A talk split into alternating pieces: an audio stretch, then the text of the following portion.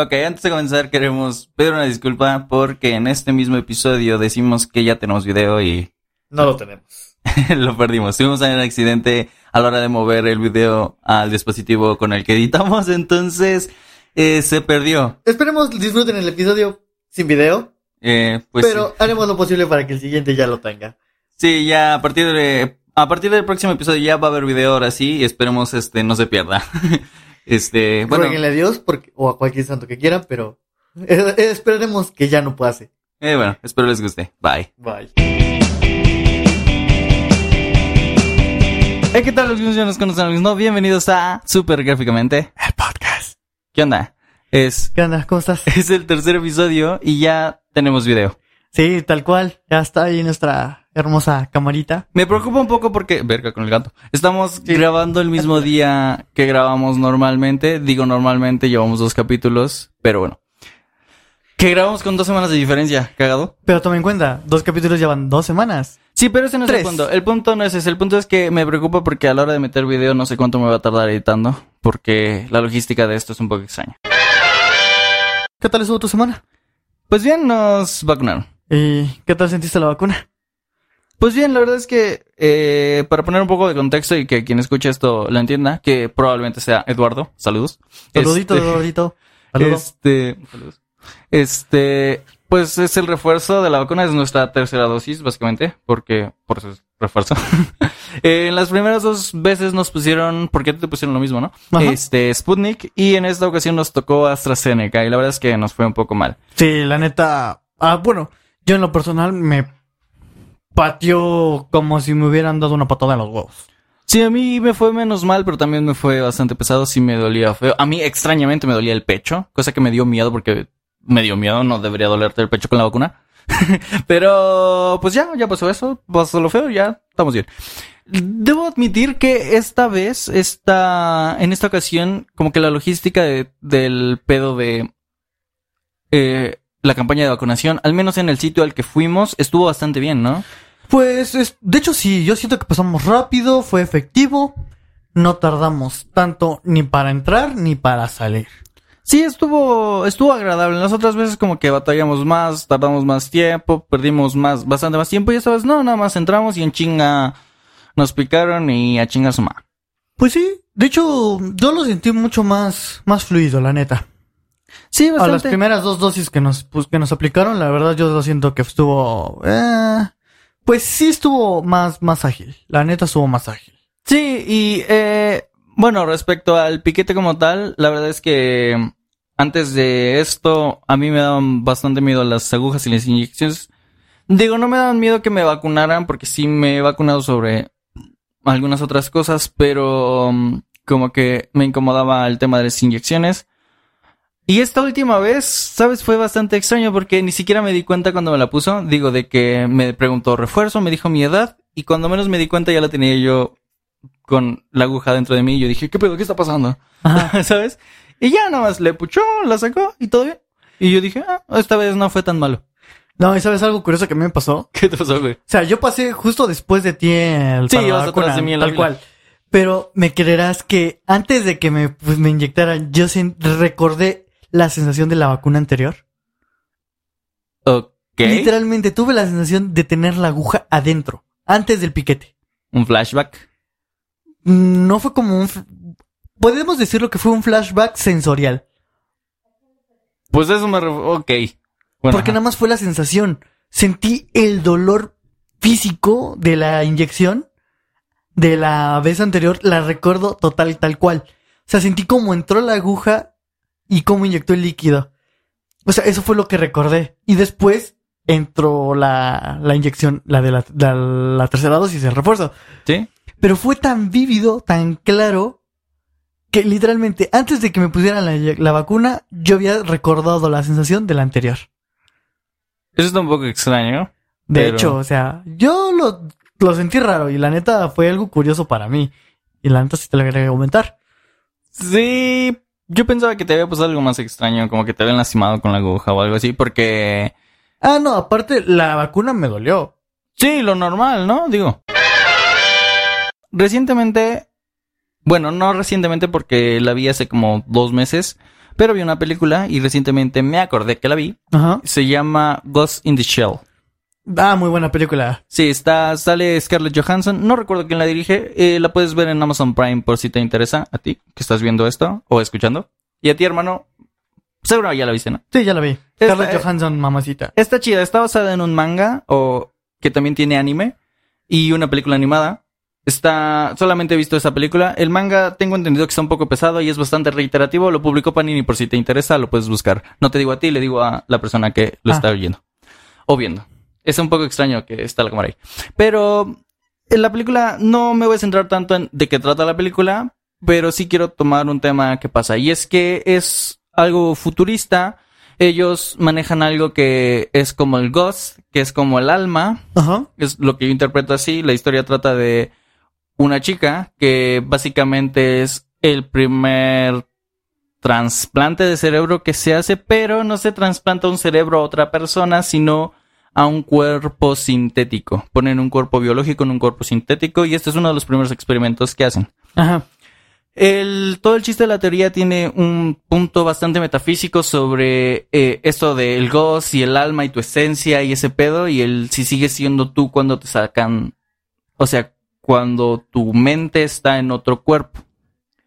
Ajá. Eh, yo quiero tomar este tema para hablar un poco sobre futurismo, pero no futurismo de que acá naves espaciales y la verga, sino como es muy probable que en el futuro la genética y la, la ingeniería genética avance a tal punto que podamos tener eh, bioelectrónica, no sé, no recuerdo cómo se dice en ese momento. Pero el chiste es que en el futuro seguramente podamos, cuando lleguemos al punto en el que podamos traspasar la barrera física y poner aparatos sintéticos en los cuerpos humanos, en ese momento la vida va a cambiar muchísimo. Bueno, o sea, toma en cuenta, la vida actualmente ya está cambiando demasiado. Hay mucha tecnología actualmente que literalmente yo en lo personal me va a costar trabajo entender. Pero así como tú me lo como tú lo comentas, o como tú lo expones, pues vamos a llegar a un punto donde llegando a ese a ese a ese extremo se va a, se va a poder decir que una la, la expectativa de vida va a incrementar demasiado porque si llegamos al punto de, ten- de tener un cuerpo sintético, Sí, sí. Yo, o sea, y que tu conciencia pueda ser removida de un cuerpo físico a un cuerpo sintético, o biológico, digamos, orgánico, a, Pues es- es a uno sintético, básicamente va a extender mucho tu expectativa de vida. Ahora, el problema aquí yo, yo en lo personal pienso que sería más que nada el almacenamiento de tu, de tu conciencia. Porque ahora, tú como persona puedes recordar No, sí, sí, eh, espérame. Eh, sí vamos a tocar ese punto porque también lo quiero tocar. Pero antes de pasar a eso, a lo que yo quería llegar con esto específicamente, Ajá. que ese punto también lo quiero tocar, entonces está bien.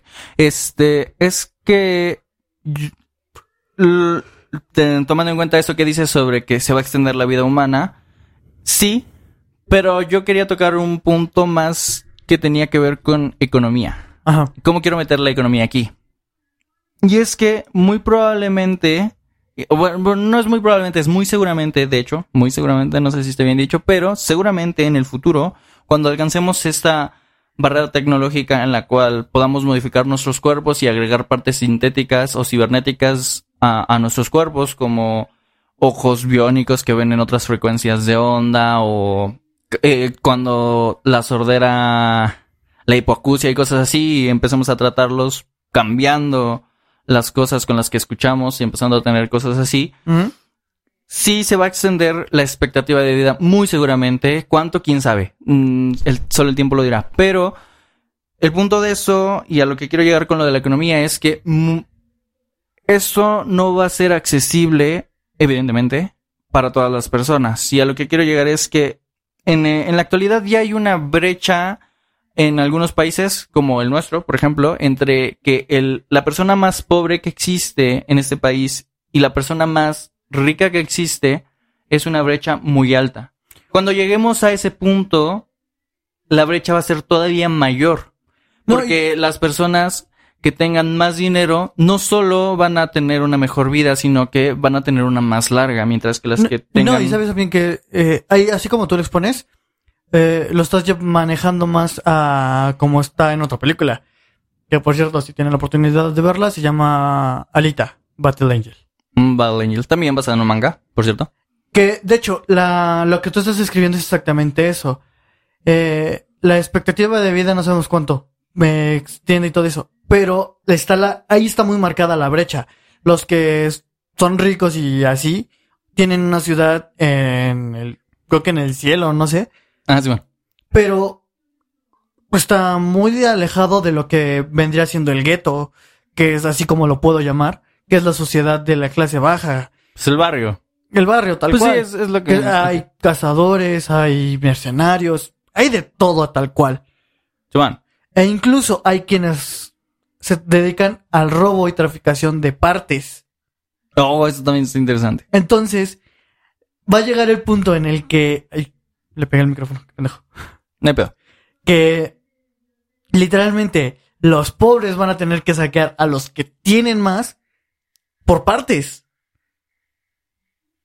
Ok. Ahora, la expectativa de vida va a, crec- va a cambiar un chingo. ¿Por qué? Porque van a encontrar la manera de generar corazones artificiales. No, pero si... Biome- Pero la- la- yo pienso que la función de un corazón artificial vendría siendo biomecánico. Pero si nos vamos a la idea que expuse al principio, pues ya no es necesario ni siquiera el corazón, güey. Hacen un cuerpo completo. O sea, sí un corazón si tu cuerpo todavía sirve, pero si no, hacen un cuerpo completo, güey. Y es que, por ejemplo, a lo mejor pasaríamos primero a antes de Ghost in the Shell a lo que sería de Alita, Battle Angel. ¿Por qué? No, pues va a ser gradual, evidentemente. Primero vamos a empezar con, o sea, digo, ya hay prótesis de brazo que funcionan de formas extrañas, pero va a llegar el punto en el que empecemos a crear prótesis que podamos controlar con el cerebro, por ejemplo. Entonces vamos a poder hacer manos más articuladas, piernas más articuladas, cosas de ese tipo. Las personas que no pueden caminar van a poder caminar usando su cerebro, cosas así, o vamos a poder resolver lesiones que sí, pero vuelvo a lo mismo, o sea, no todas las personas van a tener acceso a esta, clase de tecnología y entonces la brecha entre la pobreza y la riqueza va a ser todavía más amplia. Cosas así. Y puedes continuar con tu punto. Bueno, y ahora, también hay que tomar en cuenta. Esto es una, esto es una parte de lo que puede pasar. Porque hay que contemplar otra. La ingeniería, este, bioquímica va a generar también a lo que yo lo quiero llamar así, vendrían siendo las clonaciones. Pero ese es otro tema, ¿no? Pero, pero dentro de lo mismo. El desarrollo va a encontrar un punto en el que si las clonaciones ya no son técnicamente factibles, va a optar por otra opción. Ok, espera, espera, espera. Antes de continuar, quiero recalcar el hecho de que estamos hablando basándonos en una película, o varias películas de hecho, y que no tenemos idea de lo que estamos diciendo. Seguramente. Técnicamente solo es opinión nuestra de lo que Deriva- pos- derivado de, de los del futuro hipotético que plantean estas películas. Exacto. Eso que dices sobre las clonaciones tiene sentido pensando, o sea, eh, aunque si nos vamos por esa línea, podemos omitir lo de las prótesis y cosas así por, bueno, no prótesis, suponiendo que pierdas un brazo. Pero, a lo mejor Pero- sí trasplantes de extremidades. Exactamente, como en la película de La Isla. Ajá. Exactamente, sale, ¿quién sale? Scarlett Johansson también sale, de hecho, y creo Tom que... Cruise. Ah, sale Tom Cruise, sí, cierto. Sale. Eh, no recuerdo cómo se llama el actor, pero es el que interpreta a Coraje en Los Guardianes de la Galaxia. Es el negrito que tiene como unas prótesis en la cabeza. Que también sale en Capitana Marvel. Ese güey sale ese mismo actor.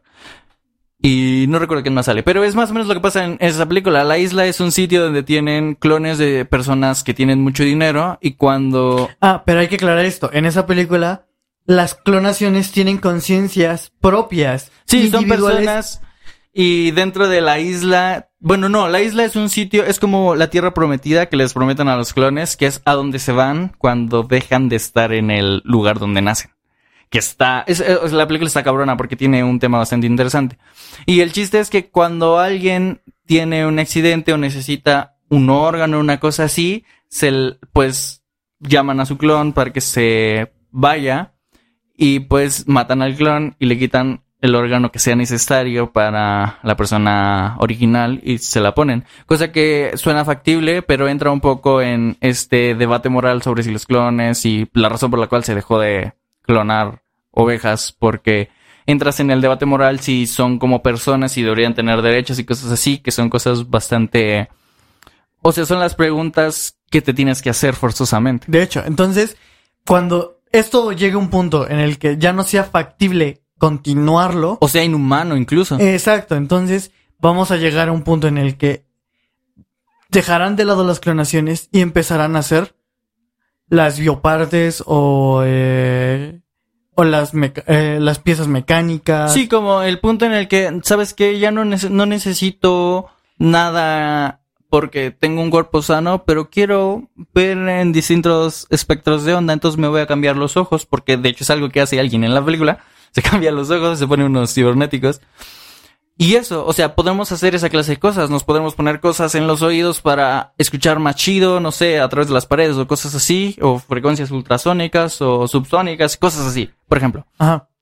Y... Sí, entonces, entonces ahí, literalmente, nuestra brecha generacional es una. Cuando lleguemos a la etapa en la que empiecen las clonaciones, va a haber un salto generacional demasiado amplio. No, pero las clonaciones ya se detuvieron, viejo. Sí. Ahora, de la generación de las clonaciones a la generación en la que van a, literalmente, vamos a empezar a generar, este, ojos con diferentes campos de espectro visual o, o partes, este, auditivas con diferentes espectros auditivos, frecuencias o cosas así, van a generar las, incluso las partes físicas que puedan Decir, ok. No, mira. Quiero unas manos que sean más hábiles en cualquier ámbito. Sí, cosas así, cosas que incluso pueden ser programables y que vas a poder aprender a... O sea, si te pones piezas mecánicas en los brazos, incluso vas a aprender a hacer cosas con solo buscar en internet y descargar algún software o cosas así. Y, y yo creo que esto va a avanzar al punto de que llegues a ser como... ¿Te acuerdas? ¿Viste la película de Bloodshot? Ajá. Bloodshot es un personaje de cómics de la editorial Valiant, por si les interesa. Pero tiene una película, no es tan buena. Sale Isa González y Bloodshot es este. Vin Diesel. Vin Diesel. Pero básicamente lo que es Bloodshot, lo que e, es que tiene su poder. Lo voy a explicar, no voy a contar la película tampoco porque no tiene sentido. Pero su poder es que tiene como nanotecnología que en el momento en el que algo malo le pasa, esta nanotecnología lo regenera. Entonces, de repente hay escenas en las que ves como le disparan con la escopeta en la cara, la cara se le deshace y se vuelve a construir por esta nanotecnología. Llegar a ese punto, y es algo que se llama, escuché, lo escuché recientemente, es, creo que es velocidad de fuga, una cosa así, que es qué tan rápido podemos escapar de la muerte. ¿A qué me refiero? Si tuviéramos esa habilidad, o sea, si llegamos a desarrollar la tecnología en la que ya no necesitamos ni siquiera ponernos cosas porque nuestros cuerpos van a estar hechos de cierto tipo de tecnología que es indestructible, en el punto en el que vamos conduciendo un carro y chocamos y chocamos y el choque debería matar a cualquier persona, pero tenemos estas cosas que nos regeneran, entonces si nos regeneramos lo suficientemente rápido como para no morir, esa es la velocidad de fuga. Y entonces alcanzaremos pues la inmortalidad. Pues de hecho sí, o sea, técnicamente tendrías un factor curativo excesivamente absurdo. Y lo manejamos así porque ahora hay que tomar en cuenta algunas bastantes cosas. Que ese tipo de tecnología como tal, como les dijimos, en clases sociales va a ser muy difícil de alcanzar para alguien que esté en clase demasiado baja o baja. Sí. A lo mejor alguien en clase media pueda decir que trabaje lo suficiente como para poder generar por lo menos el costo de, del tratamiento A en sí mismo. Es que incluso yo pienso, y eh, tal vez sea un poco mm, malo que lo diga, no sé, pero muy probablemente esto va a acabar con toda esa clase, ¿sabes? pero no en un sentido bueno, o sea, no de que, pues, o sea, definitivamente no es bueno el que todas esas personas se mueran, pero literalmente se van a morir y el resto no. Pero eso no va a eliminar la pobreza y eso no va a eliminar eso porque pues va a seguir existiendo porque la clase que era superior, pero no tan superior, va a seguir, va a sustituir su lugar y probablemente... Al final de cuentas la cadena de mando va, se va a reajustar y los que estaban arriba van a empezar a ir, van a empezar a descender y entre... No creo, güey. Los que están arriba en ese punto van a subir más, güey. Y los que estén Pero, abajo van a desaparecer. Toma en cuenta, toma en cuenta. Las clases sociales obviamente se dividen en muchos factores.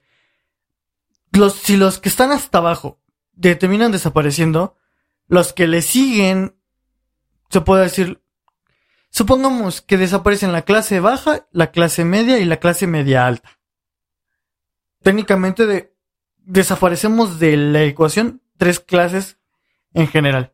Que Es que sigue ya- la ya- clase alta. La clase alta vendría Es a que no va, no puede bajar. Es, es ilógico que baje, güey. Porque no hay nada más arriba. Más arriba que vamos a crear robots. Y ya ni siquiera vamos a necesitar crear robots porque nosotros vamos a hacer los robots. ¿Recuerdas que hace unos días te recomendé un anime? Simón. Que trata más que nada sobre una... como un conflicto en guerra. Sí. Bueno, 86, ¿no? 86. Ajá, Eh, 86. Si tienen la oportunidad de verlo, es un anime muy bueno. No les voy a dar spoilers, no les voy a decir exactamente de qué trata. No, no lo he visto, entonces tampoco te voy a decir. Pero sí, es un, siento que es un anime que vale la pena. Su segunda temporada está por terminar. Si desean, si les, se les antoja, véanla. 86, 86 en inglés. Ya dijiste mucho. Ya, punto. Pero bueno, aquí el punto que te quiero abarcar es el tema de en sí la guerra. Pero no como tal una guerra como la que actualmente se está viviendo, que como tal conflicto en México no es. No, es lo de. ob- obviamente el mundo sabe, pero lo voy a mencionar. eh, es lo que está pasando con Rusia y Ucrania, que tampoco queremos mencionar acá porque no es la clase de temas que queremos tocar. Exacto. Entonces, el tipo de conflicto en guerra que te quiero, te quiero manejar es lo que sucede, por ejemplo, cuando hemos visto series que tratan sobre conflictos, este, Bélicos. bélicos. En este caso, por ejemplo, lo que pudo haber sido el conflicto que tuvo Tenet, eh, la película de Tenet. Mm, Pero O- ese es otro pedo, ¿no? Sí, sí, pero, o sea, en- entiende, intenta entender mi concepto. El tipo de la guerra, la guerra en lo que podríamos desempeñarlo. Ah, ya sé cómo te lo voy a manejar. ¿Mm? Eh, eh, supongamos Supongamos. que tu país, bueno, no tu país, tu, tu, tu familia, digamos, entra en guerra. ¿Cómo mi familia va a entrar en guerra? Ah, ¿Con otra familia, tal vez? Ah, no, no, espérame, espérame, te la cambio. Es que estoy intentando acoplar lo que estoy pensando. Esto ya va a ser más fantasioso. Te pongo en contexto. Va. Ok. Relajen el cerebro. Sí, por favor, esto va a fantasear demasiado. Supongamos que eh, ahorita, en este momento, eh, por alguna razón X o Y, circunstancia latente, cualquier otra cosa, empieza una guerra, pero en tu caso no sabes por qué empieza la guerra, solo sabes que hay que protegerse, hay que cubrirse y toda la mamá. ¿Cómo afrontarías tú el estar en una guerra sin saber cuál es el conflicto de origen? Está cagado que digas esto porque justo hoy escuché que Jared Leto se enteró de la pandemia un mes después.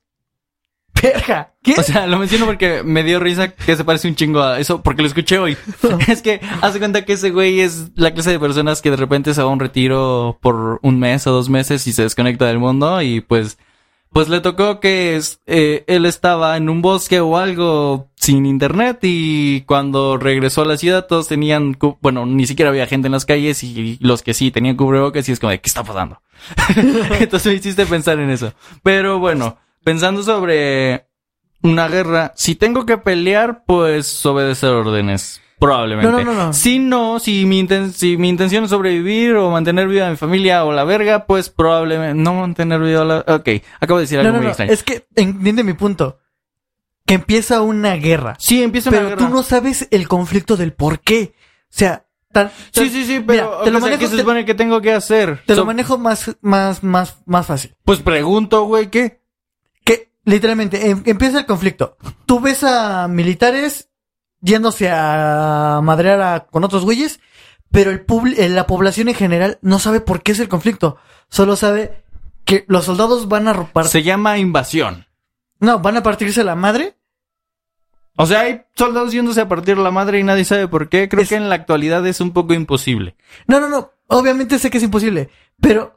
po, sígueme. Creo que más o menos así eran las guerras en el pasado y aún así había quien las cubría en medios tipo periódicos y así, ¿sabes? Radio. Sí, pero supongamos que por alguna razón no llegas a tener ningún medio de de noticia, eh, ningún tipo de periodismo, nada. Literalmente toda la población en general solo recibe la, la noticia de resguárdense en sus casas y ya. Pues eso Pero- hago. Pero nadie, imagínate, en algún punto tú vas a necesitar salir Evidentemente.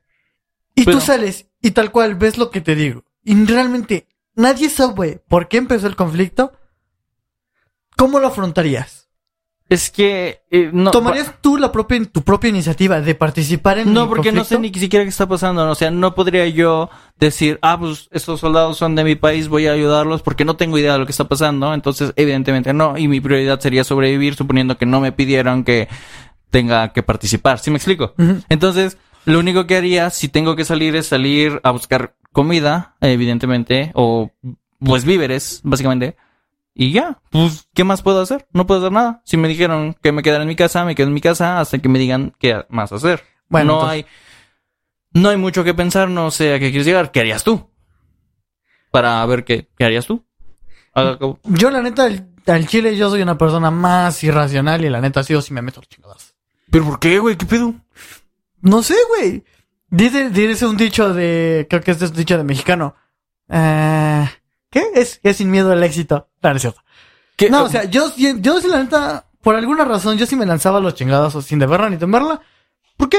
Pues, Estoy pendejo, güey. Ahorita que estoy recordando, ves que cuando estábamos hablando sobre lo de The Ghost in the Shell y todo eso, Sí, yo te te, interrumpí. yo te hablé sobre una saturación de, de memorias. Sí, sí, te interrumpí. Imaginen, bueno, tomemos en cuenta esto. La, el cerebro humano, por alguna razón, tiene una capacidad de retención de archivos bastante, bueno, a como yo la quiero manejar, bastante chingona. Que tampoco tanto, porque no tenemos acceso tanto y luego los archivos se distorsionan. No, sí, pero toma en cuenta que tu cerebro, tu cerebro, en la forma de que yo lo veo, por ejemplo, en mi caso, te puede generar este.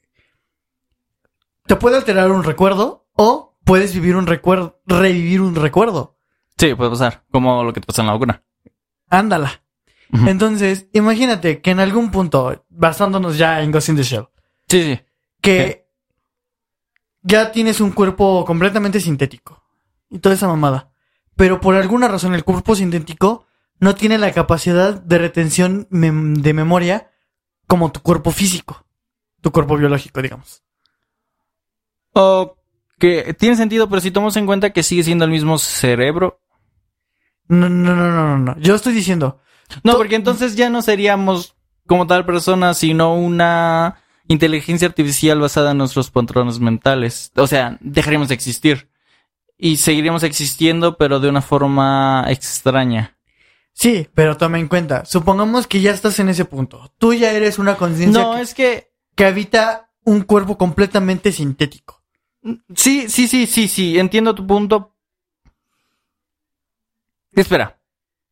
Voy a explicar algo para que se entienda un poco. Hay alguna parte en la película, en Ghost in the Shell, en la que eh, no, no diría el villano, sino el antagonista en su base tiene algo así como... mm, No voy a explicar nada sobre el antagonista para no hacer spoilers, Ajá. pero hace cuenta que se descubre que este güey tiene una especie de servidor privado hecho con mentes humanas.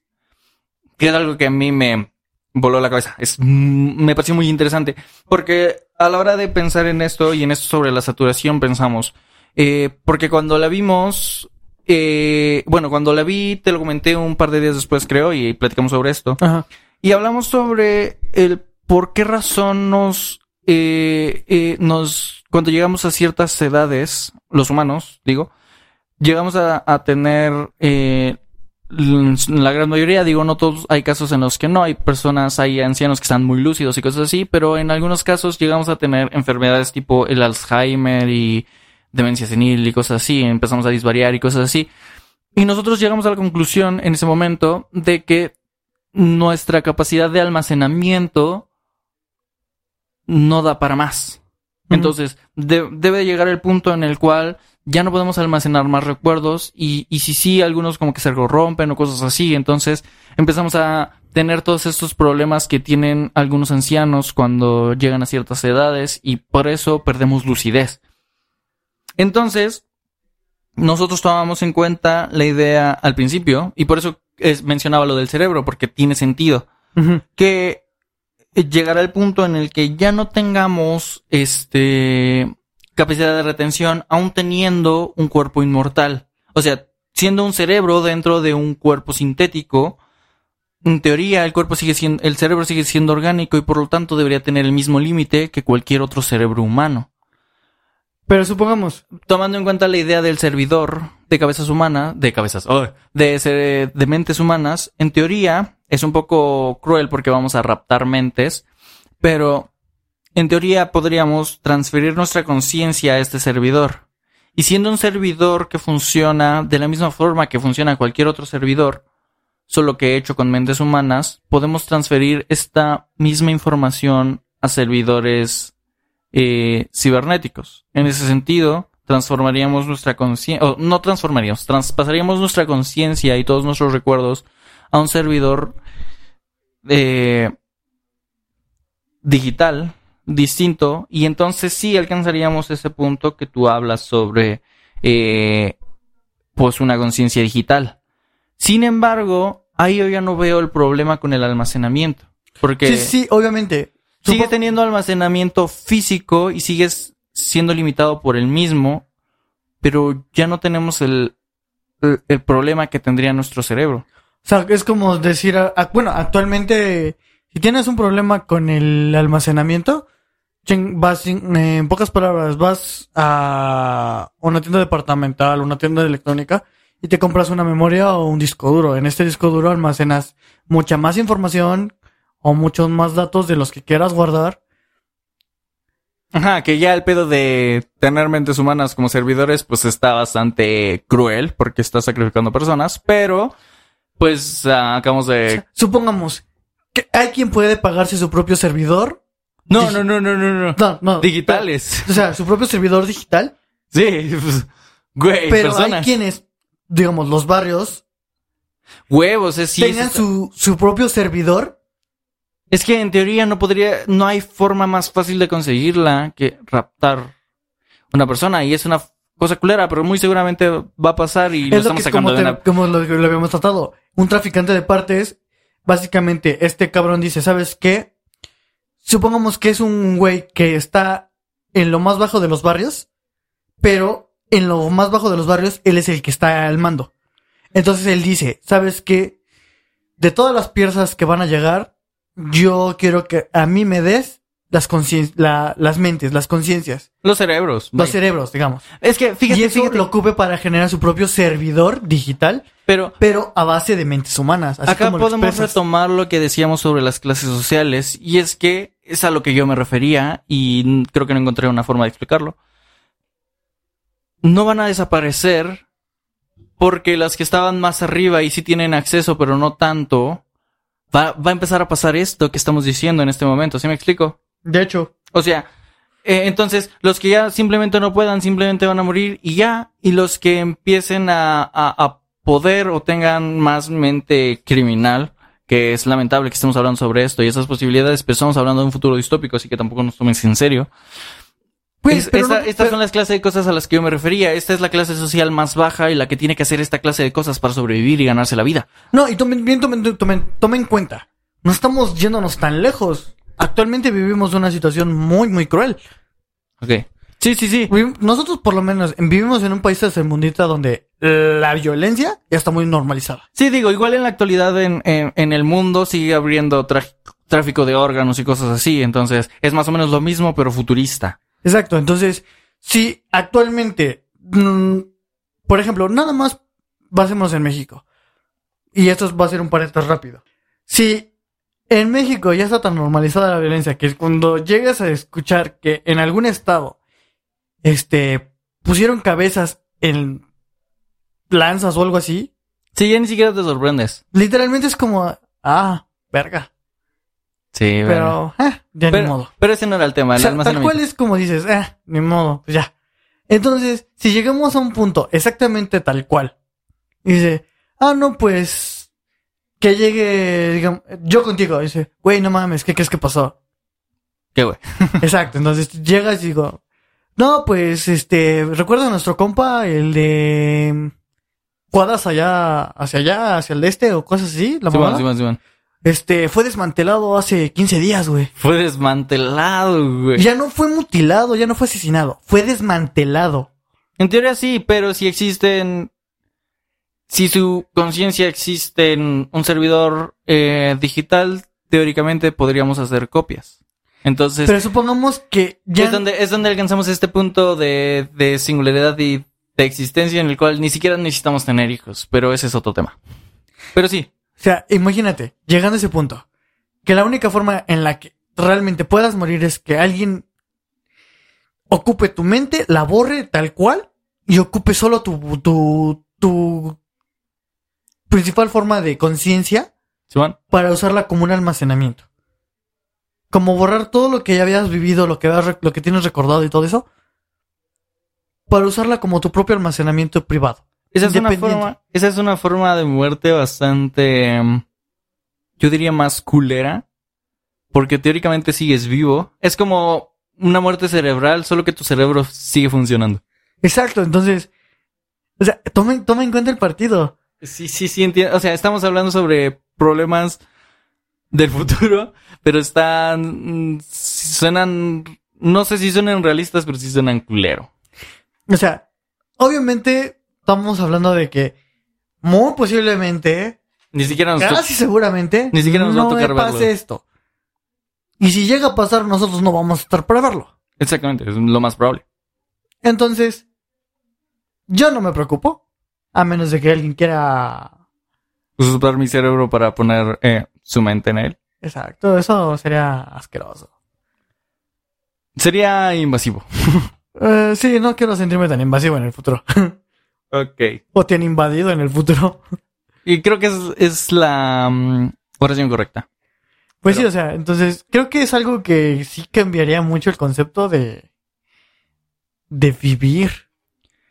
Es que ese, ese es el, mm, ese es el punto. O sea, el futuro es, es tan incierto que ni siquiera tenemos la certeza de que vamos a llegar a él. Pero si este futuro específicamente del que estamos hablando llegase a pasar, pues hay muchos dilemas morales que la humanidad se va a tener que cuestionar. De hecho. Sí te quería yo comentar otra cosa. Quería yo tomar en cuenta lo que habíamos hablado en los intentos previos, que no existen actualmente. Y te quería yo comentar sobre la de las cancelaciones. Ah, que- ok, sí. Lo ¿Qué tan, que- lo que, lo que me sorprende a mí es, qué tan sensible es la, la sociedad ahorita, que literalmente ya cancelan cualquier cosa por cualquier motivo. Eh, el problema es que O de- sea- depende del tipo de cancelación y de a quién te refieres específicamente, o, o sea, en qué caso específicamente te refieras, pero eh, eh, porque hay casos en los que hay gente que te, te pueden querer cancelar, que creo que cancelar está un poco mal dicho, pero es la forma en la que se dice. Eh, te pueden cancelar por decir un chiste o por matar a una persona. Y yo creo que esa clase, esa brecha entre la diferencia que hay entre matar a una persona o agredirla físicamente a contar un chiste, según la forma en la que lo cuentes, es una brecha muy amplia y no deberían ser castigados de la misma forma, porque evidentemente matar a una persona es un delito que está penado y contar un chiste no. Y no entiendo, Y ahora, o sea, entiendo el punto de, de un chiste, un, un mal chiste que, mm, no sé, porque, por ejemplo, no se trata de, por ejemplo, un chiste sobre gordos, porque es lo que se me ocurre que podría ser menos ofensivo, igual.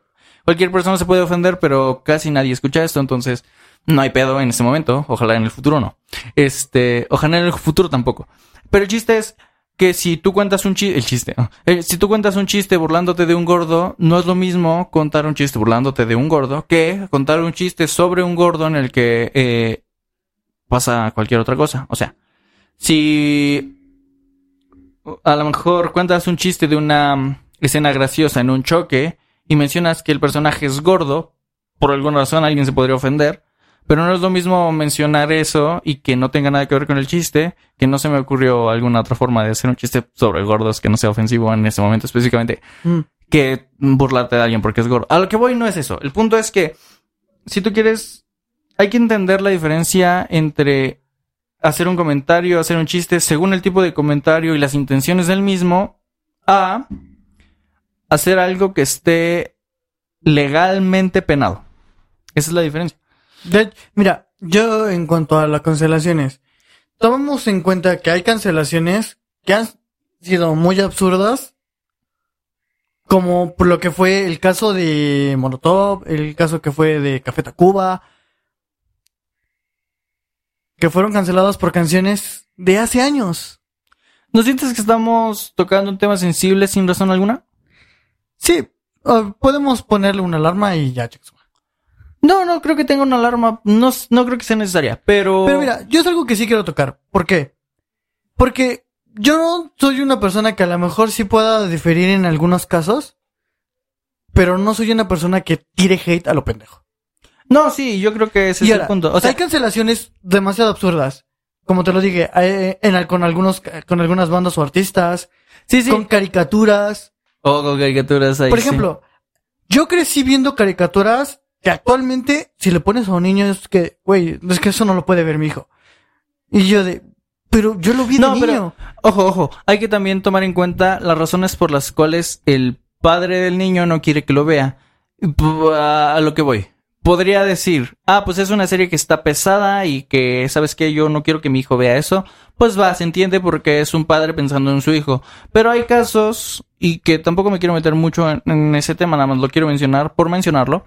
Hay casos como, por ejemplo, los que son muy mochos, o sea, que son a lo mejor católicos o Ajá. de alguna religión muy, muy específica y que son muy cerrados de mente y piensan que Pokémon, por, por poner un ejemplo, que es el ejemplo más famoso, eh, es diabólico satánico.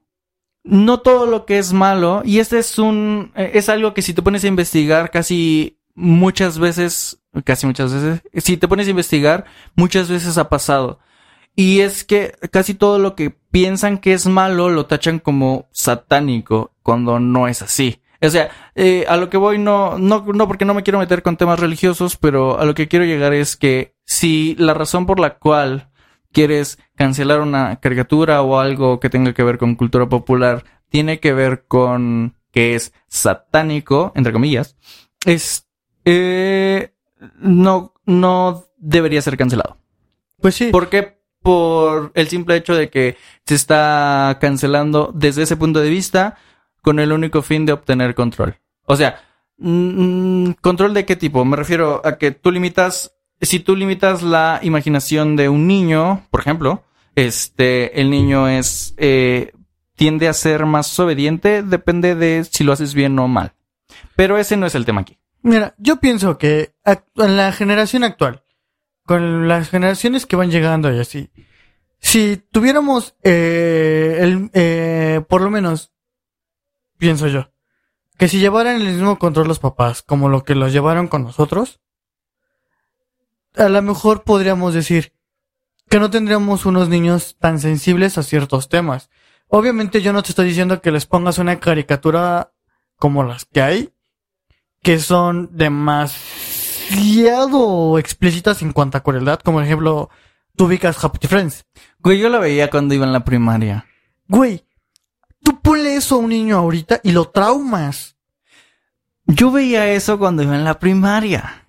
Sí, pero ¿qué edad tienes ahorita? Sí, ese no es el punto. Im- Imagínate ponerle a un niño de 5 años, No, no, no, no, no. A Bueno. ver. no de 5 años, y vas en la primaria, ¿a qué, en qué año de primaria? Yo qué sé, quinto, sexto, tendría yo 11, 12 años. Quinto, sexto, 10, 11 años. Son animalitos. No, porque entré a la secundaria teniendo 12 años. Cumplí dos. No me acuerdo. Por ahí, de esas épocas. De los 10 a los 12. Entre los 10 y los 12, correcto. Entre los 10 y los 12.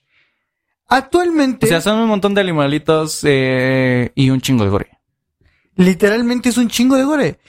Ves a animalitos masacrándose. No, sí, pero eso no tiene nada que... Tiene más que ver con responsabilidad sobre eso. No sé por qué hice como un exceso de ese ahí. Perdón. Pero mm, tiene más que ver con responsabilidad sobre que también tomar en cuenta que en esas épocas había poco control sobre como el internet y la mayoría de las personas y cosas así. Pero no sé si se entendió lo que acabo de decir. Mm, pero a lo que voy es que eh, eh, con el control me refería a que... No sé a qué me refería, la verdad. no es cierto.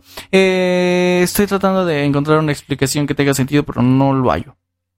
Bueno, a lo que iba es que no hay como... Bueno, toma en cuenta tú que el problema... O, bueno, vayan, veámoslo desde el siguiente punto. Pon tú que a lo mejor el problema no sean los niños. Sean los padres actuales. Es que... Que literalmente... Y yo pienso que a lo mejor es el punto más correcto que eh, en, la, en la, por lo menos en mi niñez, si tú veías una caricatura ah, por lo menos un poquito creepy, lo que podríamos hablar de uh, Remy Stimpy, que es que creo que el ejemplo más claro que tengo. Pues la vida de Rocco, güey, ese güey trabajaba en una sex shop, sex line. Una sex line. Güey, hotline, creo que una era. Una hotline. Ah, una hotline. Es que no, no recuerdo sus términos porque no me tocaron. Sí, pero, o sea, si lo manejamos actualmente, la, eh, como lo ven los papás actualmente es como de, si un papá lo ve ahorita, es como de, no, no pienso dejar que mi, mi hijo vea esto. Pero también... Y a lo mejor tiene razón. Sí, yo te voy a decir que probablemente tiene razón, pero no, y te voy a decir por qué. Porque el niño no ve la caricatura de la misma forma en la que la ve el padre y por una simple razón porque el niño no entiende lo que el padre entiende. Exacto. Eh, quiero decir, la mayoría de esas series probablemente no eran para niños y muy o, sí, pero tenían sus restricciones, a lo mejor PG-13, cosas así. Si tú respetas esas eh, leyes o no, da igual. Eh, depende del tipo de serie y qué contenidos haya. Pero si son series que están dedicadas hacia niños y que no, si tú la ves, no tengan nada que no pueda ver un niño, la mayoría de los chistes que son chistes para los adultos están hechos así para que el adulto pueda ver la serie con el niño. Porque la mayoría de esos chistes el niño no los va a entender. Simplemente son cosas que a lo mejor escucha y le pasan de largo y el padre no. Y todos estos chistes están metidos precisamente para eso, para que el padre pueda sentarse con su hijo a ver una caricatura. De hecho, ahora, el problema que yo pienso que aquí es que muchos padres creen que al ellos ver esa caricatura y entender ese, ese pequeño detalle que hay hacia los padres o hacia los adultos, lo va a entender el niño. Obviamente un niño no lo va a entender. Sí, porque no tiene la misma experiencia o sea, de lo que tú ya has vivido. El simple hecho de que es, el decir que es inocente eh, eh, tiene sentido porque literalmente no entiende eso porque no lo conoce, no sabe a qué se refieren. ¿Sí me explico? O sea, probablemente en esta escena, en la de la vida de Rocco, en la que eh, le habla a alguna de sus profesoras y escucha cómo habla como de una forma sugerente, el niño no lo va a entender así porque no entiende qué es lo que sugiere. ¿Sí me explico? Exacto. O sea, y el padre sí. en ese caso es un poco ilógico el decir como padre que el niño no debería ver eso, porque el niño no lo va a entender. Si el niño es un poco mayor y tiene conciencia sobre lo que está pasando, pues dices, va, a lo mejor no debería verlo. Pero... No, e incluso actualmente, con todo lo de las, las cancelaciones o las provisiones, si tú le llegas a decir a un niño, no, en este caso, entre 12, entre, de los 7 para arriba, que ya más que nada ya están más despiertos. Si tú dices, es que tú no puedes ver esto porque aún eres chico. El niño automáticamente va a buscarlo o lo va a intentar consumir de algún modo. Mira, yo te voy a decir, te voy a poner un ejemplo que no tiene tanto que ver con niños, más bien con adolescentes, y es un ejemplo que cualquier persona que escuche esto y, y si eres fan de los superhéroes por lo menos probablemente entiendas. Y es Deadpool. Deadpool es la clase de película, al menos la 1, yo la 2 la fui a ver al cine teniendo 17 años, creo. no recuerdo en qué año salió, la verdad. Este... El chiste no es ese. El chiste es que eh, eh, Deadpool 1 es clasificación R. Pero es la clase de película que cualquier adolescente de 15 años puede disfrutar sin pedos. De hecho, Y es a lo que voy. La mayoría de esos productos, los que eh, sí pueden ser para adultos, pero tienen esta línea, los adolescentes los van a disfrutar más en esas edades entre los 15 y los 20 años que después de eso. ¿Sí me explico? Que cuando lleguen a, a, los 21 años, ay, verga, le pegué al cable, espero no se haya metido. Este, que cuando lleguen a, a, los 21 años, que es cuando se debería de re- retirar esa, esa línea, probablemente si maduró lo suficiente en el tiempo en el que debería, probablemente ya ni siquiera vaya a disfrutar esa clase de contenidos. O sea, mm, películas como esta que acabo de decir, la serie de Invencible, que es ultra violenta, yo creo que un adolescente de no, unos pero 15 también hay años... que, manejar- hay que tomar algo en cuenta. La serie de, la, bueno, la película de Deadpool, aparte de que, de tener violencia, tiene lenguaje fuerte. Sí, sí, sí, tiene Ahora- un desnudo en una escena, pero ese es otro tema que No, sí, sí. puedo tocar ahorita. Pero, Pero, aguanta, espera. Y ahora, y estamos, si te quedas- tomas el, el tema de Invencible, es una, es, ahí estamos hablando de una serie donde realmente no tiene lenguaje fuerte, pero sí tiene, entre comillas, comillas. Pero, si lo bajamos a, a Invencible, o digo, a Deadpool o a The Voice, el, el lenguaje es completamente más bajo. pero The Voice es bastante más fuerte en otros temas que... Sí, sí. O sea, obviamente, si basémonos primero ahorita en, en Invencible. El contenido que tienes en Invencible es más, sí, más, este, más pesado en cuanto a gore. Ajá, hay mucha violencia, pero es violencia animada, o sea, tampoco es Como tan tal, malo. no es, es, es, es animación, no es real. Obviamente las, las series en live action tampoco es real, es CGI. Pero es, es algo que... Pero es- toma en cuenta, obviamente, si vemos un live action ya podemos decir, ok, se ve, Sí, pero... pero obviamente, como dices, The Voice sí ya tiene más que nada. En The Voice estamos hablando de un tema político, estamos hablando, Sí, pero yo creo que si llevas a la prepa puedes ver The Voice sin pedos, ¿sabes? sí, y ahora, The Voice es una buena serie, la neta. Si tienen, si tienen tiempo de verla, está chida. Sí, está en Amazon Prime. Dos Pero temporadas, véala. ya va a salir la tercera, sabe que es archida. Pero, Pero sí, o sea, o sea, yo te- es lo que te digo, o sea, si, si actualmente tú a un joven o a un niño, ya más un, tal cual un adolescente, le prohíbes ver algo, automáticamente vas a generar en el niño esa ansiedad y esa picazón de, es que lo tengo que ver. En vez de que le digas, ok, Es que la vemos juntos. Ese es el problema. El problema con la prohibición es que genera morbo. Y como dices tú, creo que esa es la solución. ¿Sabes que El padre, un padre responsable que diga, ¿sabes qué? ¿Quieres ver esta película? Va, yo la voy a ver contigo y si no entiendes algo, pregúntame, ¿sabes? Esa son las clases de cosas que deberán hacer siempre y cuando el padre tenga sea consciente de qué es lo que van a ver. O Sí, sea, porque obviamente sí. eh, Ahorita estoy hablando de Deadpool, que es una película de superhéroes que evidentemente cualquier adolescente de 15 años puede ver sin pedos y, y la va a disfrutar mucho, le, probablemente le divierta. Pero hay otras cosas que pues si tú eres padre y quieres ser responsable, pues tienes que tomar en cuenta. Sí, obviamente. Supongamos que quieres ver The Voice. Sí. Pero eres un. no, un adolescente de 13 años.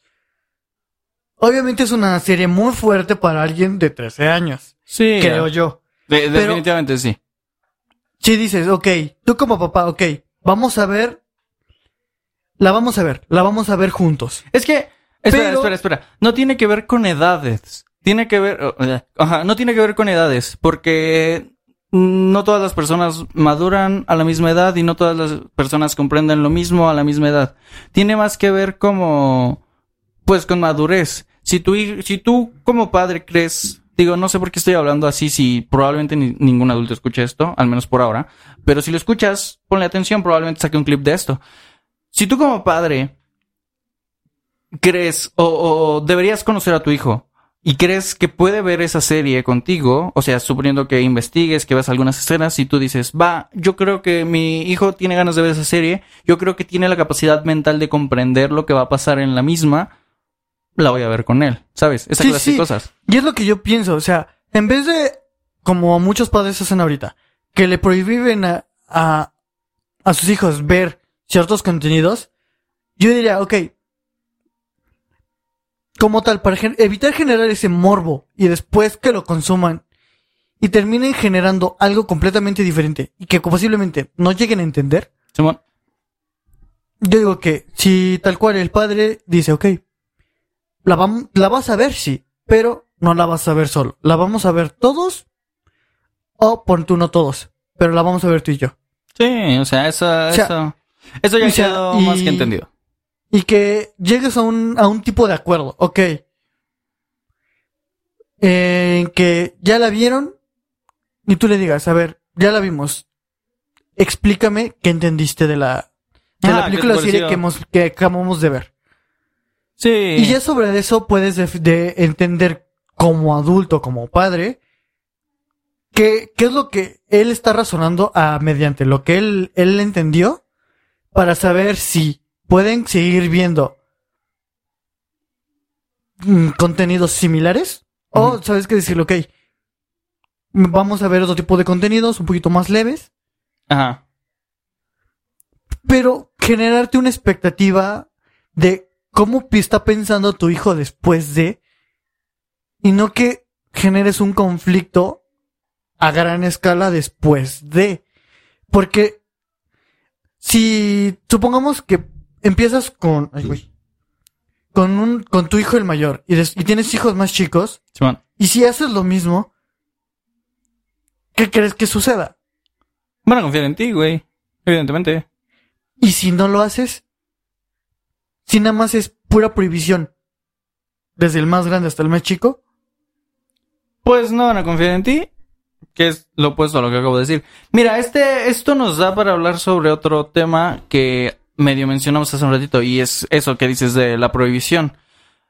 Eh, generalmente, y, creo que debe de haber algún estudio sobre esto, la verdad es que no tengo ningún dato, así que estoy hablando un poco desde mi ignorancia y, lo que yo creo, pero podría tener razón no podría ser un pendejo, así que no me hagan caso. Pero muchas veces cuando ah, se prohíbe, o sea, el hecho de prohibir algo genera morbo. Es decir, si tú eres una persona súper estricta, independientemente de, si mm, de cómo eduques al niño. Si tú eres muy estricto con muchas cosas, vas a provocar que el niño tenga curiosidades que no va a poder saciar. Y, y si tú... A lo que quiero llegar es, por ejemplo, eh, es algo que escuché eh, eh, probablemente en algún podcast o algo así, pero mm, mm, tiene que ver con cultura y, y hay algo malo en la cultura que hay aquí. Y es que nosotros eh, en México propiciamos mucho el morbo. En Suecia, si tú ves una película mm, en familia y en la película hay un desnudo, a lo mejor, un desnudo frontal femenino, por ejemplo, eh, que dura menos de un minuto, si eso pasa en México, en México luego, luego le están tapando los ojos al niño o niña que, que esté en la sala viendo eso. En Suecia no pasa eso. Y esto provoca que cuando el niño crezca siendo niño, seas, crezca siendo un morboso.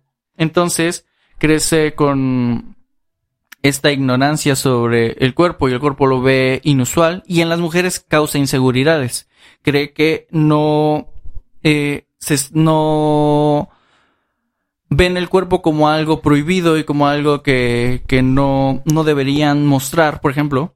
Entonces, eh, se vuelven inseguras de su propio cuerpo porque creen que no nadie debería verlo, ¿sí me explico? Sí. Entonces, esto esto crea problemas y, y cuando en México crece ese ese hombre si tiene un nivel de educación bajo, digo, esto no siempre pasa, pero es lo que generalmente pasa, si según su educación o su nivel económico o lo que sea, puedes generar esa clase de personas que son lo que crecen acomplejados o reprimidos o lo que sea y que son estas mismas personas que le chiflan a las mujeres en las calles y, y, y las acosan o cosas así, ¿sabes?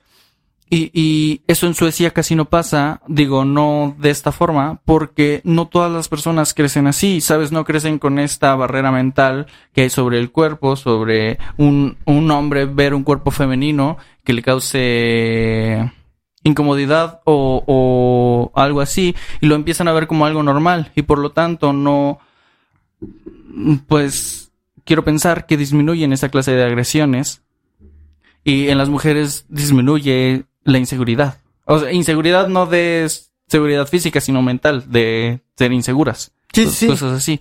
Es, esas son las clases de cosas que pasan. Si tú le prohíbes al niño que coma dulces, cuando coma dulces va a comer muchos. Entonces, mm, mm, a lo que quiero llegar es que no deberíamos prohibir las cosas solo por prohibirlas, sino ponerles moderación. ¿Sabes qué? Sí, es, como, como dicen los con la, varios comerciales de marcas, tanto cervezas como cigarros, cosas así, que, y yo creo que sí tiene mucha razón, que todo con medida es bueno. Sí, claro. O sea, porque obviamente todo en exceso siempre te va a hacer daño. La comida, los vicios, en este caso. Pero es importante conocerlo, porque si no lo conoces, no, no puedes, eh, pues eso, no sabes qué, qué es lo que puede hacer. Por ejemplo, en nuestro caso, pues nosotros tuvimos esa suerte que mm, de jóvenes no nos dijeron, ¿sabes qué? Este, bueno, por ejemplo, en mi caso, en mi experiencia, íbamos, yo íbamos, íbamos a una fiesta y yo decía, es que quiero probar la cerveza. John. Y me dijeron, va, prueba. Y eso me generó a que ahorita yo no sea de que yo busque alcohol a cada rato. Sí. Entonces, digamos que me dieron me, la libertad de, ok, pruébalo. Si te gusta, cuando seas mayor, podrás comprarte, podrás tomar a como tú decidas. No, incluso esto puede ser un poco más seguro porque sabes que siendo adulto en lugar de ser tampoco es de que cuando tenga tres años le enseñes a tomar porque entonces eh, eh, es lo que acabamos de decir, todo en exceso es malo, entonces causas un problema, pero si el niño te dice, ¿sabes qué? Yo quiero probarlo o a lo mejor no te dice, pero ya está en una edad en la que puede tú puedas pensar que en el futuro cercano pueda empezar a querer probar esa clase de cosas, pues tú le das para que lo pruebe, para que cuando lo quiera probar en otro lado, no lo engañen. Exacto, entonces... O sea, no, no le den algo diciéndole que es otra cosa, que no lo sea, porque él ya lo va a conocer. ¿Sí me explico? Ya va a saber cómo sabe, ya esa clase de cosas. Digamos, que llegas con tu hijo y tu hijo te tiene 10 años, supongamos. Ajá, 10 años. Llegas a, a una fiesta y dice, te dice, este, o sea, tú ya entiendes que por lo menos a 10 años puedes darle una probada y decir, ok, ¿quieres probar? Diga sí, ok. ¿Qué estoy tomando? Estoy tomando tequila, digamos. Ajá. Pero lo estoy, tom estoy tomando un tequila que está rebajado con refresco, que lleva hielos. Sí, así. Prueba. as- as- Entonces, esto, esto es tequila con refresco. Esto o sabe así. Esto sabe así. O sabes que estoy tomando una cerveza. Esto es una cerveza. ¿Quieres probar? Ajá, cosas así. Pero, digamos, está diciendo, ok, dale, el- pruébalo, si te gusta.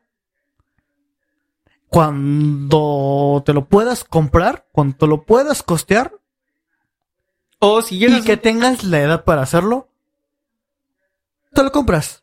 Y hasta yo te acompaño. Es que Pero la, la cuestión es darle la confianza de decir, ok, de... ay, espérame. Ah, sí está, está, está chido. Perdón, Sí. me espanté. Digo, la cuestión es darle la confianza al, al, al morro tal. Bueno, le voy a decir morro. Darle la confianza al morro de, de que le estás dando la oportunidad de que experimente por, por tu propia cuenta, sin tener que buscarlo por externos de que, ah, es que mis papás son culeros, es que nunca me dejan hacer nada y que no sé qué. Y por alguna razón termine probando algo que pues pueda generar una situación sí que le pueda traer problemas en su vida. exacto.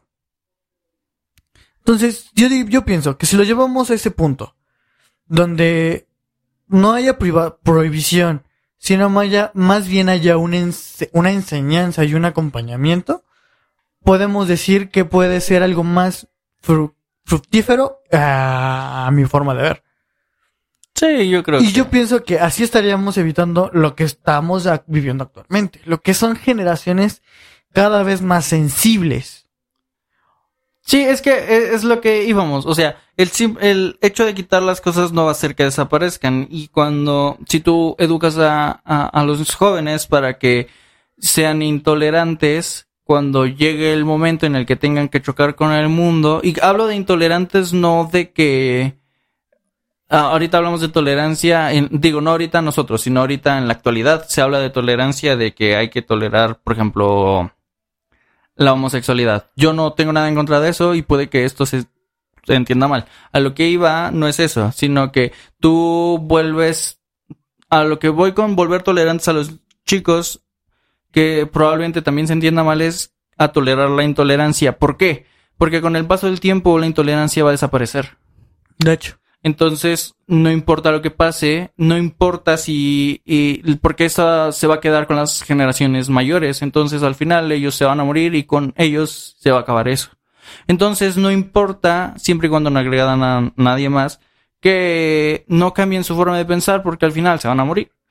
Pero a lo que voy es que si tú educas a los niños para que no toleren esa clase de cosas, y, y vuelvo a recalcar que cuando, siempre y cuando no se esté agrediendo a nadie, cuando lleguen al mundo real y se topen con esa clase de cosas, no van a aguantar un día en el mundo real. Porque los tuviste tanto tiempo en una burbuja que cuando la burbuja explote, ellos explotarán con ella. Ah, mira, a este punto te quiero agregar esto. Hay un anime que más o menos marca esto. El anime se llama Shamin Sample. Simón. Pero trata básicamente que hay una escuela de completamente de chicas que es más que nada como un internado. Ellas viven en esta escuela y todo eso. Crecen, estudian y todo eso. Pero cuando salen de la escuela no conocen nada. Entonces terminan siendo abrumadas por el mundo exterior que terminan siendo unas eh, ¿cómo se llaman? Este, lo que vendría siendo los, una, unos nini. Terminan encerrando sus, en sus casas, no salen, no hacen nada, porque no saben coexistir con lo que tienen a- afuera. Entonces, lo que hacen en esta, en esta anime es que mm, agarran a un chico de otra escuela para llevarlo a esta.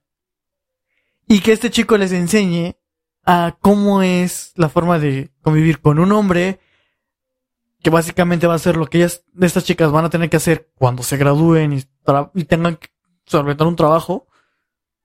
Sí, cuando se encuentran en una situación en el mundo real en el cual se den cuenta que el mundo real no está lleno de puras mujeres. Exacto. Es que para empezar eso es antinatural. O sea, el hecho de separar a los mm, jóvenes por géneros en escuelas específicamente es, es antinatural porque en ningún momento en la vida van a, a vivir alguna situación, a menos que pase lo que pasa en White the Last Man, que se mueren todos los hombres, no va a haber un momento en el cual...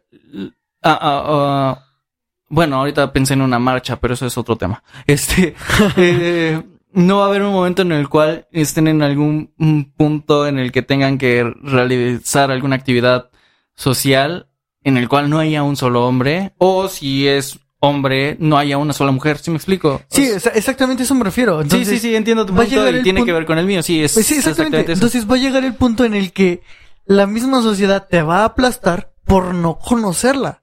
Sí, o sea, Porque al final de cuentas, la, a- la a- sociedad en general va a fluir de una manera en la que te va a obligar a cooperar con ella o simplemente ser un sosegado más. Sí, el problema sobre todo es que estamos, bueno, nosotros no, pero hay personas que están educando a, a sus hijos a modo de que no aguanten esto que acabamos de decir y que estén acostumbrados a que todo sea como ellos quieren y cosas así. Cuando llegue el momento van a toparse con el mundo real y se van a dar cuenta de que nada es como ellos quieren y que todo eso que ellos no aguantan es bastante común. Entonces se van a aplastar y, y van a, vivir frustrados o, o, o mm, yo que sé, no conozco otros términos, no sé exactamente la palabra que quiero decir, pero creo que frustrado la sustituye más o menos bien.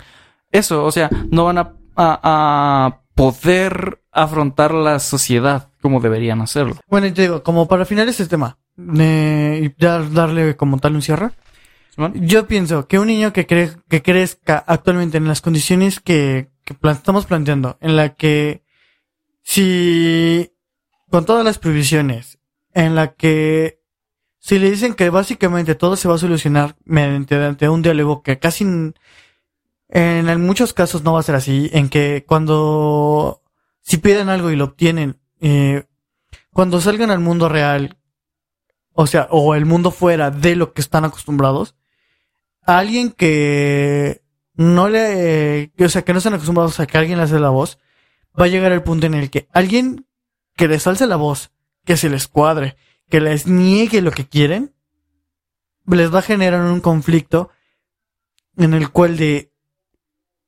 sí, los va los va a llevar un punto en el que no van a saber actuar a enfrentar esta situación.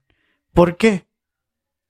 Supongamos que tú creciste siendo un niño consentido, niño mimado, y que ahorita vas a empezar a trabajar.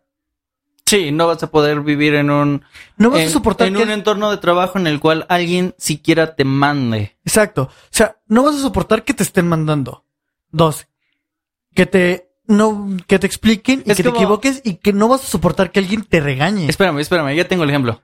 Los memes del Chems. Ándala. O sea, es literalmente eso, de que el Chems mamadísimo va a ser, va a ser eh, nosotros, por ejemplo, que ah, yo trabajé 10 horas en la fábrica, hice en, en la construcción, cargué 20 bultos de cemento, armé cuatro edificios y la verga, ¿no? Y, y el Chems chiquito es de que hoy me dijeron que no me apuro, ya no quiero vivir. Hermano, creo que con esto queda bien el episodio 3. Sí, este, recuerdan Recuerden que nos pueden seguir en redes sociales, en Facebook e Instagram como Supergráficamente y en Twitter como guion bajo gráficamente. Nos pueden ver en YouTube. El canal se llama Gráficamente o puedes buscar Supergráficamente ya que así se llaman los videos de los podcasts. En todas las plataformas digitales ya estamos en Spotify, Apple Podcasts, Google Podcasts. Eh, bueno, en Google Podcasts creo que no estamos porque hubo un pedo con algo sobre algo que pasó. Y ya estamos también en Amazon Music, Audible y algunas otras plataformas. Entonces, eh, todo chido. Ya se subieron los otros episodios en formato de videos sin, sin video. Nada más es una imagen que da de vueltas. Este, pero están ahí por si los quieres escuchar o los quieres descargar. Este también lo puedes descargar con la misma forma con la que descargas música ilegalmente. Así que tú sabrás cómo le haces.